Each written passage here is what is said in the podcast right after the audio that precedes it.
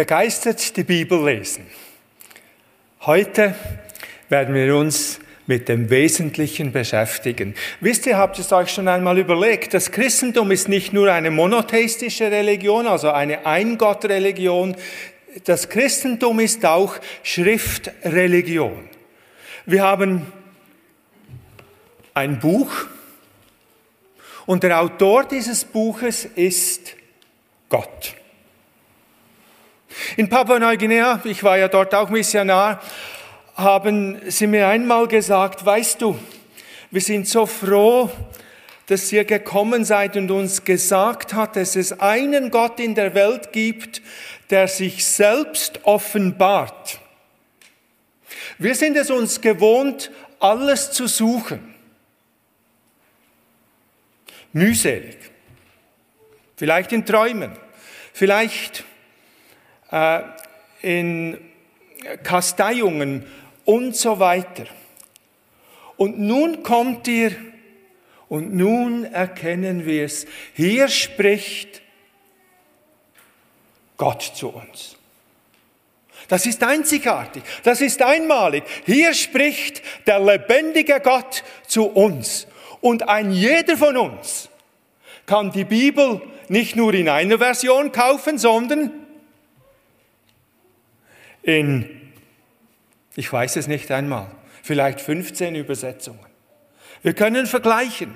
Und Gott spricht und er spricht wieder und er spricht wieder. Und wir erhalten Wegweisung. Stellt euch einmal vor. Und dieser Gott ist heute noch derselbe. Und wir dürfen ihm Fragen stellen. Und er wird uns wieder eine Antwort geben durch das Lesen der Schrift. Und deshalb sind wir so reich. Und deshalb sind wir so gesegnet.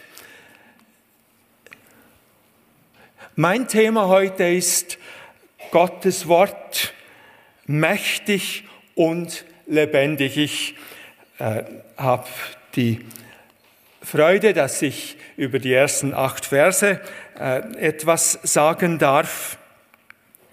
Wir lesen sie gemeinsam. Wohl denen, die ohne Tadel leben, die im Gesetz des Herrn wandeln. Wohl denen, die sich an seine Zeugnisse halten, die ihn von ganzem Herzen suchen, die auf seinen Wegen wandeln und kein Unrecht tun. Du hast geboten, fleißig zu halten deine Befehle. O, dass mein Leben deine Gebote mit ganzem Ernst hielte. Wenn ich schaue allein auf deine Gebote, so werde ich nicht zu Schanden. Ich danke dir mit aufrichtigem Herzen, dass du mich lehrst die Ordnungen deiner Gerechtigkeit. Deine Gebote will ich halten, verlass mich nimmer mehr. Soweit das Wort Gottes. Wir haben bereits in der Einleitung wertvolle Gedanken gehört.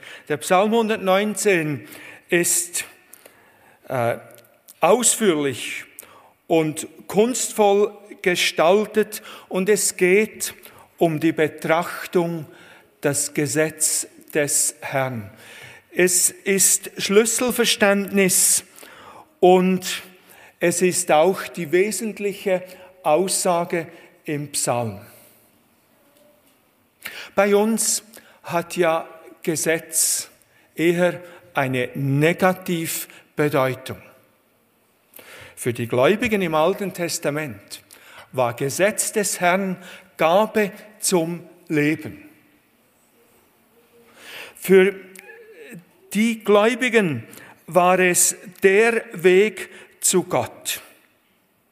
Gesetz bedeutet aber im Hebräischen nicht unbedingt das, wie wir es verstehen.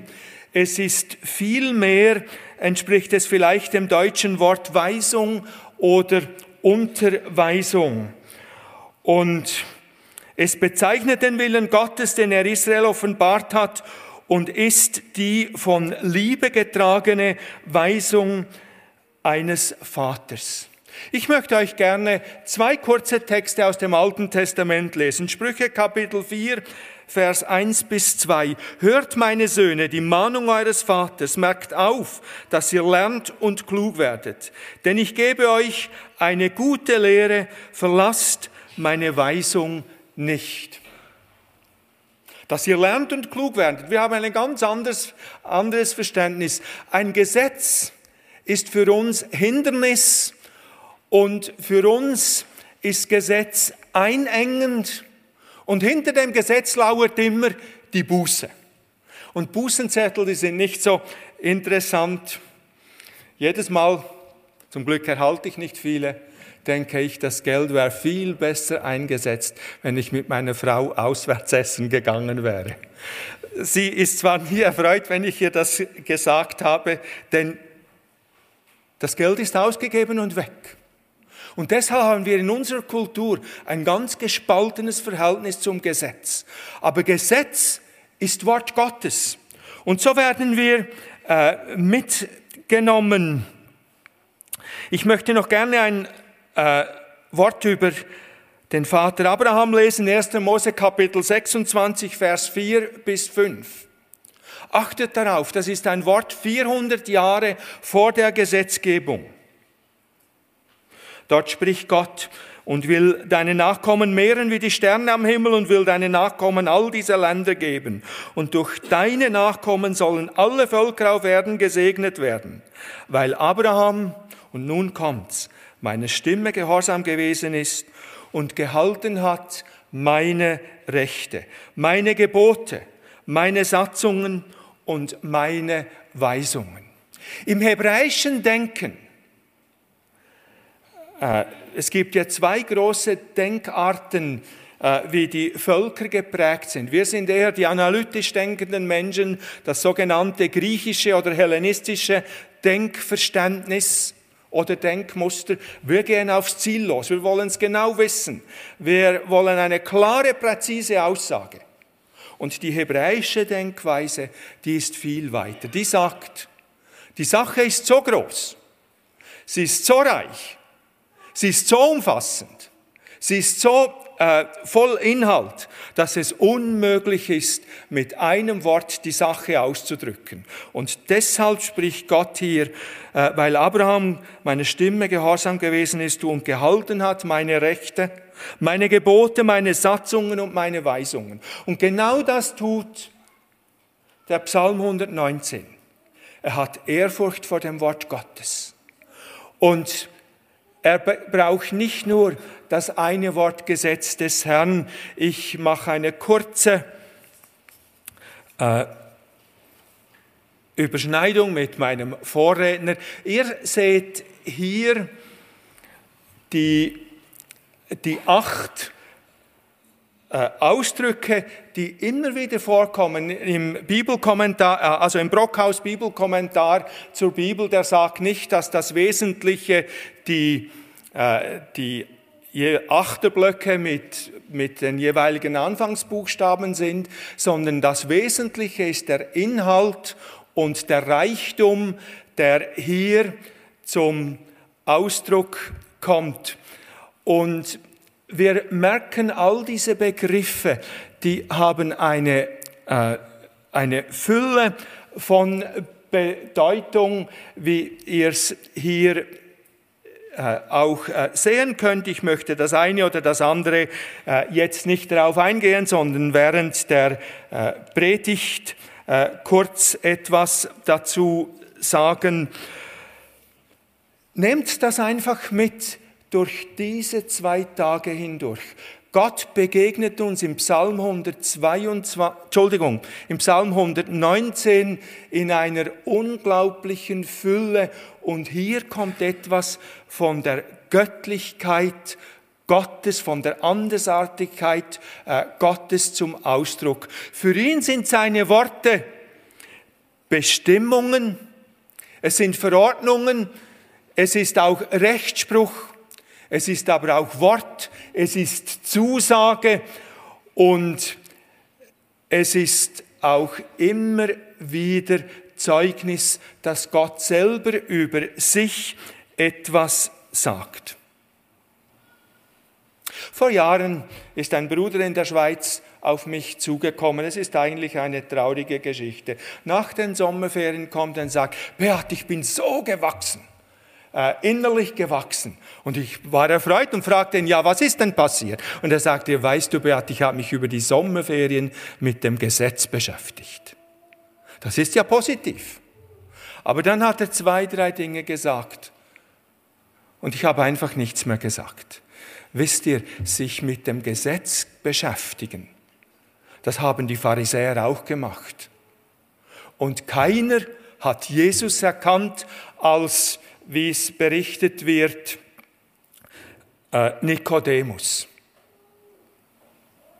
Man kann sich mit dem Gesetz beschäftigen und äh, am Ziel vorbeitreiben, am Ziel vorbeischießen. Dieser Bruder ist leider nicht mehr in der Gemeinde.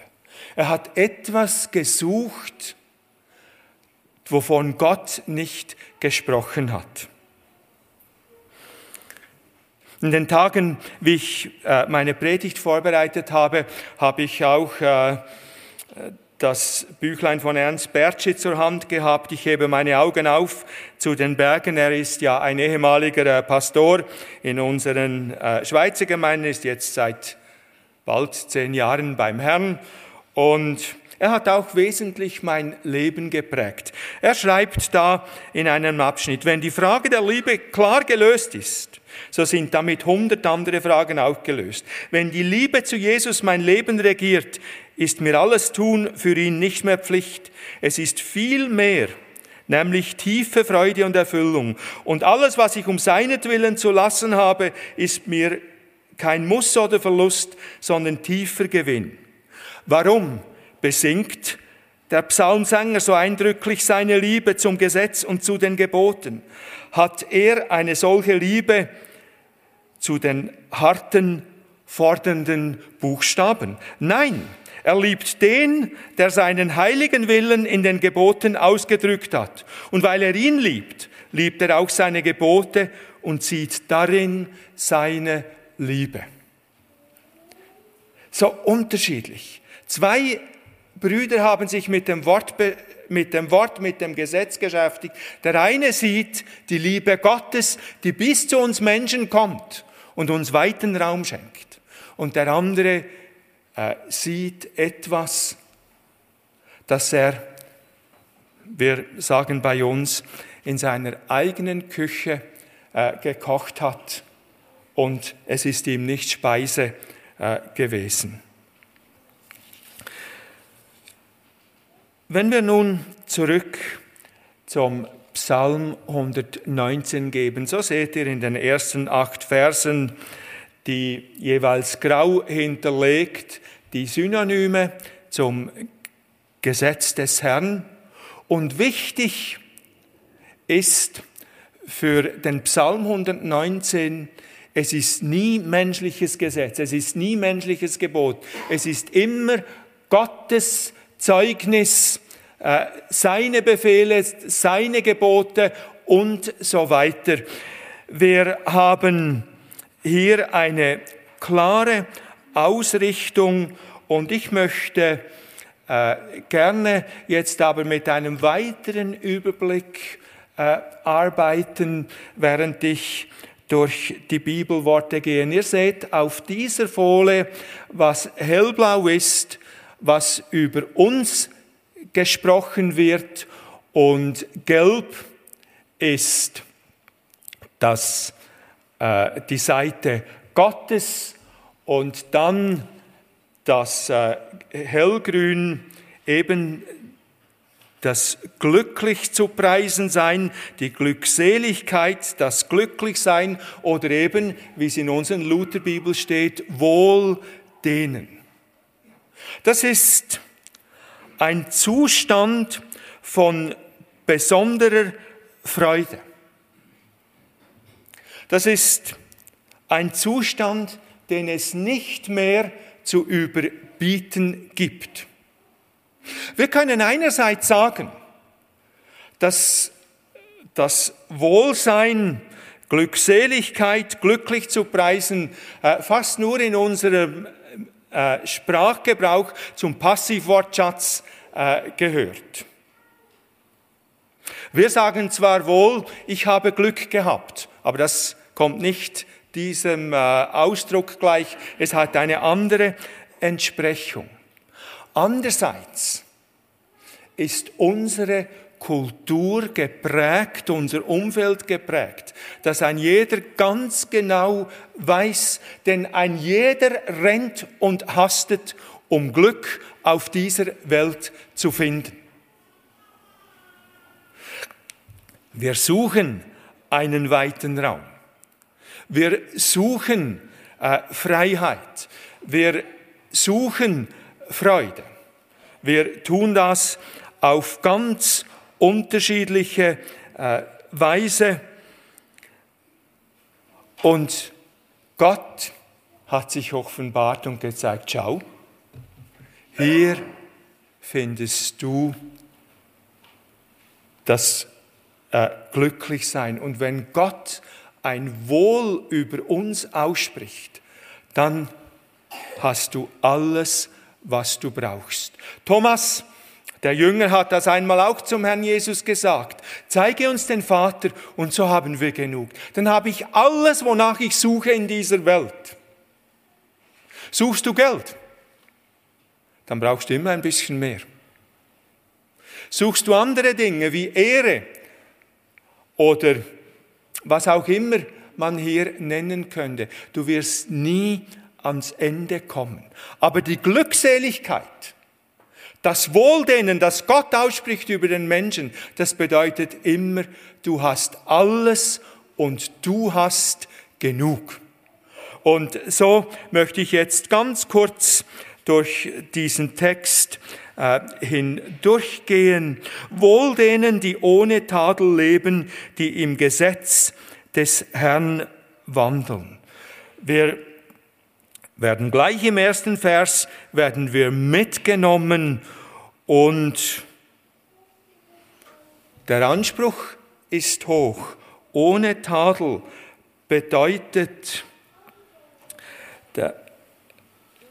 dass wir keine Fehler mehr machen, die im Gesetz des Herrn wandeln. Das ist unglaublicher Anspruch. Vielleicht möchte jetzt am liebsten jemand sagen, halt, halt, äh, du machst bereits wieder Druck und das ist nicht Evangelium. Nun, wenn die ganze Bibel nur aus diesem Vers 1 bestehen würde, oder die ganze Botschaft Gottes nur aus diesem Vers 1 bestehen würde, dann würden wir alle resignieren. Dann würden wir merken, das ist unmöglich. Aber zum Glück ist ja unsere Bibel äh, umfassender und äh, es ist ein Einstieg, der uns mitnimmt und den guten Weg Gottes aufzeigt und wie wir ihn äh, gehen können. Wir äh, wir merken mit diesen zwei Ausdrücken, diese zwei Verben, leben und wandeln, das, ist, das sind aktive Ausdrücke.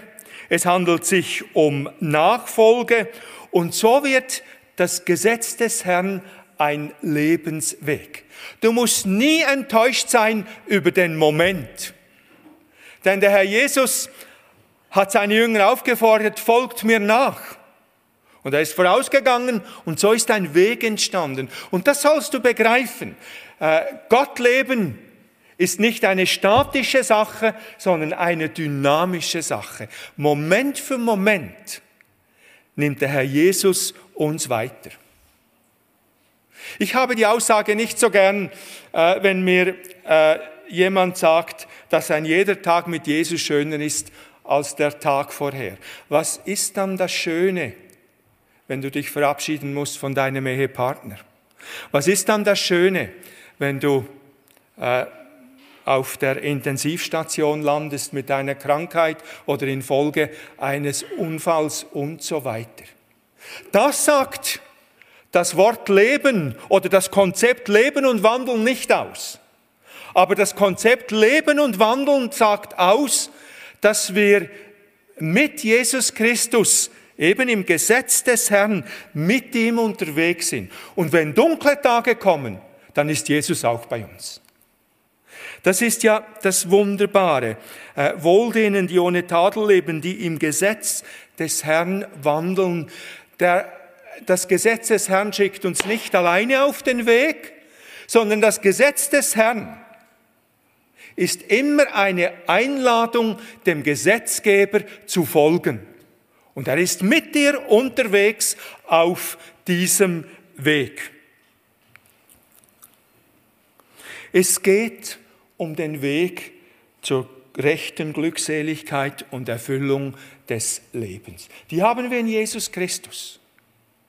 Ich möchte aber trotzdem die Frage stellen, wo holt unser Umfeld Freude, Erfüllung und äh, wie leben sie glücklich? Wir reden schon gar nicht davon, dass wir uns besaufen und dann eine äh, feuchtfröhliche Stunde erleben. Davon reden wir nicht. Es gibt in unserem Umfeld Menschen, die meinen, das sei Glückseligkeit.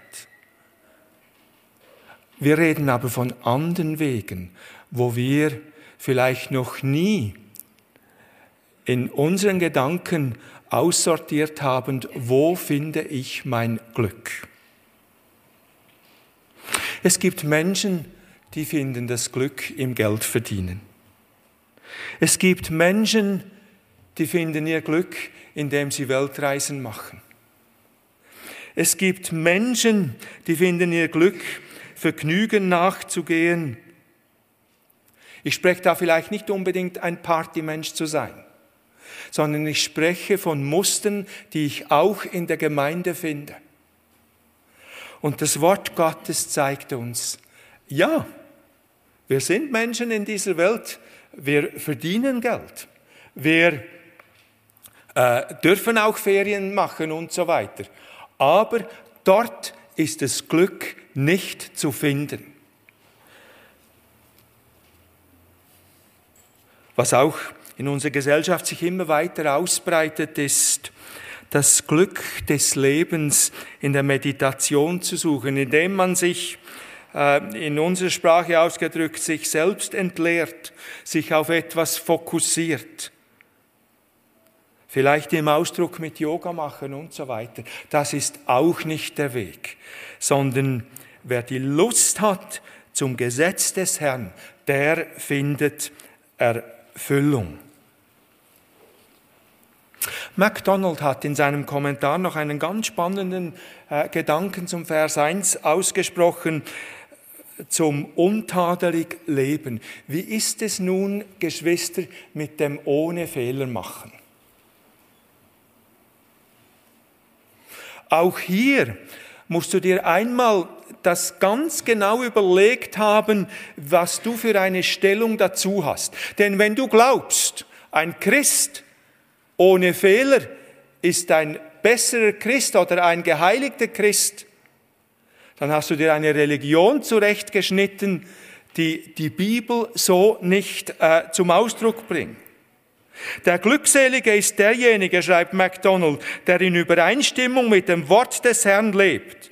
Selbst wenn er sündigt und fällt, ist in dem Wort durch Bekenntnis und Wiederherstellung Vorsorge getroffen und es erhält ihn in einem unbefleckten, untadeligen Zustand. Wir sind nicht unbefleckt oder untadelig, weil wir keine Fehler machen, sondern wir sind es, weil das Opfer Jesu Christi uns gereinigt und geheiligt hat in alle Ewigkeit. Und wir sind nur ohne Tadel. Weil das Gesetz des Herrn uns lehrt, und ohne Blutvergießung gibt es keine Vergebung. Und die Brüder im Neuen Testament haben es aufgegriffen und der Johannes schreibt, und das Blut Jesu Christi macht uns rein ohne Sünde. Und weil wir mit Jesus unterwegs sind, erleben wir das immer wieder dass uns das Wort auch weiß, durch Bekenntnis und Wiederherstellung wird Vorsorge getroffen und es erhält ihn in einem unbefleckten, untadeligen Zustand. Und so wird Jesus Christus uns groß. Und so wird Jesus Christus uns wertvoll. Und so ist er mit uns unterwegs. Und du hast ein Wochenende, wo du ganz bewusst auch dies pflegen darfst. Du sollst ausgerichtet sein auf Jesus Christus allein. Wohl denen, die ohne Tadel leben. Das sind nicht Menschen, die sich Mühe gegeben haben, sondern Menschen, die mit Jesus leben. Wohl denen, die sich an seine Zeugnisse halten und die von ganzem Herzen ihn suchen. Und so äh, geht es weiter. Die auf seinen Wegen wandeln und kein Unrecht tun. Wieder kommt hier das Dynamische hervor im Vers 3, nicht das Statische, dass wir, äh, dass wir irgendwo in einem Erlebnis der Vergangenheit gefangen bleiben, sondern unterwegs mit Jesus Christus, unterwegs wird er dann auch im Vers 4 sagen, du hast geboten, fleißig zu halten deine Befehle. Gottes Vorschriften sind keine Angebote, sondern Befehle und man soll sie nicht gelegentlich, sondern eifrig beobachten. Und da möchte ich äh, gerne darauf hinweisen, unser Thema heißt ja begeistert Bibel lesen. Fleißig zu halten deine Befehle. 16-jährig habe ich eine Lehre begonnen. Und es war so durch die, äh, durch die Umstände, dass ich jeweils am Morgen um 5 Uhr äh, aufstehen musste. Und wie man halt so ist mit 16-jährig, äh, ich habe dem Herrn Jesus gesagt, Herr Jesus, ich muss so früh aufstehen. Ich habe nur fünf Minuten Zeit für dich. Das habe ich gemacht. Eine fünfminütige Andacht. Aber das hat mich nicht befriedigt. Ich habe gemerkt, bis jetzt habe ja nur ich gesprochen und nicht der Herr Jesus. Und so ist äh, in jenen Jahren von fünf Minuten äh, die Zeit länger geworden und ich habe begonnen zu verstehen, was es bedeutet, eben äh, die Lust zu haben am Gebot des Herrn, begeistert Bibel lesen. Ich habe gemerkt, der Herr Jesus spricht zu mir und was ich am Morgen gelesen habe, habe ich oftmals durch den Alltag wieder erlebt. Dann hatten wir einen Evangelisten in unserer Region, in äh, Kanton Zürich, ich weiß nicht, ob ihr ihn äh, kennt, er ist dann auch früh gestorben, Bruder Hans Steiner. Der hat uns Junge unter die Fichtiche genommen. Und einmal hat er im Gottesdienst gesagt, wer ich möchte gern mit euch äh, so eine, äh, einen kleinen Wettbewerb machen. Wer die Bibel zuerst von A bis Z durchgelesen hat, der soll zu mir kommen und er kriegt einen, einen Preis.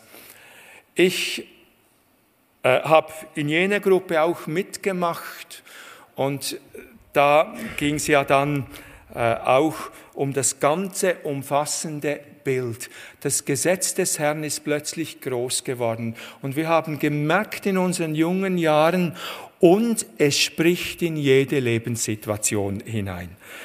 Äh, und wir haben gemerkt, es lohnt sich fleißig zu halten, deine Befehle. Und darum sagt er in Vers 5, O dass mein Leben deine Gebote mit ganzem Ernst äh, hielte und erfährt weiter.